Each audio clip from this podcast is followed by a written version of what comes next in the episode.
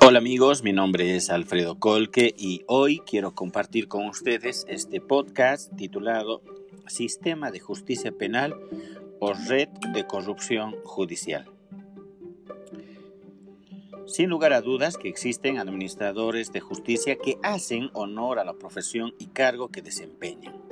Sin embargo, solo son unos cuantos, porque la mayoría son corruptos y aplican la ley según su conveniencia personal, familiar y sobre todo económica.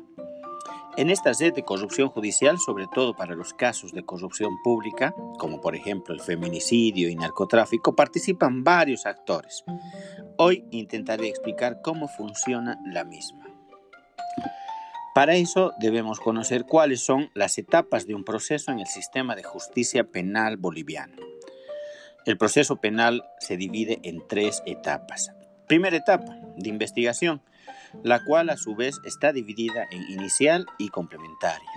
Dentro de esta primera etapa se celebra la audiencia inicial, que puede comenzar desde el control de la detención para continuar con la formulación de imputación y culmina con la vinculación al proceso. La segunda etapa, que es la intermedia o de preparación a juicio, donde se resuelve sobre la admisión de pruebas. Y la tercera etapa, la de juicio oral, que inicia con la audiencia de debate donde se desahogan las pruebas y que concluye la misma con la sentencia. Pero ¿cómo es la etapa de investigación? La investigación inicial comienza con la presentación de la denuncia y concluye cuando la o las personas imputadas pueden o quedan a disposición del juez. En esta primera etapa intervienen la víctima, el denunciado, el Ministerio Público y la Policía Nacional. La investigación complementaria comprende desde la formulación de la imputación y se agota cuando se ha cerrado la investigación, que de acuerdo a nuestro procedimiento es de seis meses, tiempo suficiente para cambiarlo absolutamente todo en el proceso. A favor de una de las partes. En esta etapa se desarrolla la audiencia inicial que incluye el control de la detención en caso de flagrancia, la formulación de la imputación de cargos y la vinculación al proceso. El juez analiza la información, sujeta al o los imputados al proceso y otorga un plazo común al Ministerio Público y a la defensa para realizar la investigación complementaria. En este tiempo se deberían recabar los medios de prueba que se necesitan para perfeccionar la teoría del caso, los mismos con los que en su momento el Ministerio Público sustentará la acusación. Sin embargo, es en esta etapa en la que él o los acusados, por intermedio de sus abogantes y, y en complicidad con el Ministerio Público, pueden cambiar el rumbo del proceso. El mismo que puede terminar con rechazo e incluso con un sobreseimiento. Claro, siempre y cuando exista el dinero o las influencias suficientes para tal efecto. Como sabemos, corresponde al Ministerio Público solicitar en la audiencia inicial las medidas cautelares que sean necesarias de acuerdo a los delitos que se formulan y según los antecedentes de pruebas recabados en la investigación.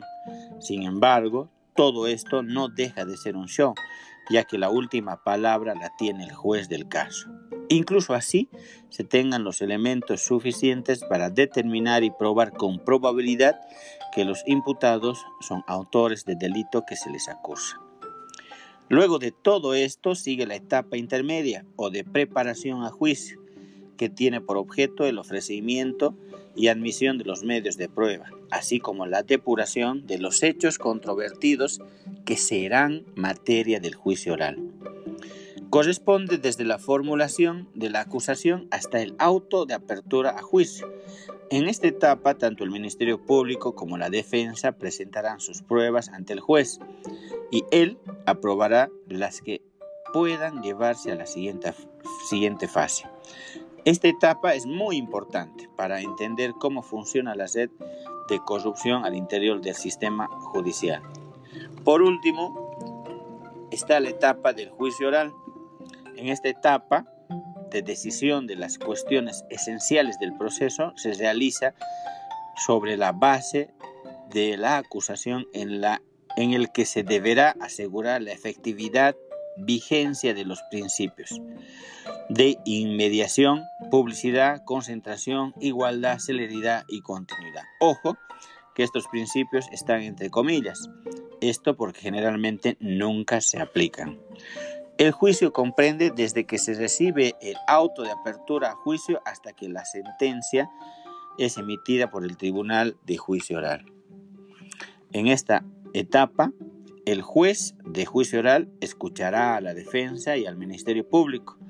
Se desahogan las pruebas, se emiten los alegatos de clausura o finales por las partes. Finalmente se delibera, se emite el fallo y se dicta una sentencia en la que se explica oralmente si él o los imputados son inocentes o culpables del delito que se les acuse.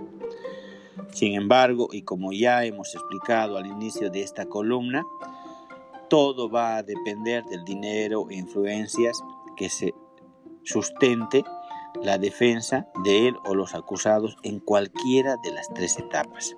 Como ven, queridos amigos, en nuestro sistema de justicia penal no ganan los buenos y honestos abogados, sino aquellos que logran torcer a la justicia con dinero e influencias, pero no solo a justicia, sino a todo el sistema judicial y volcarlo a su favor.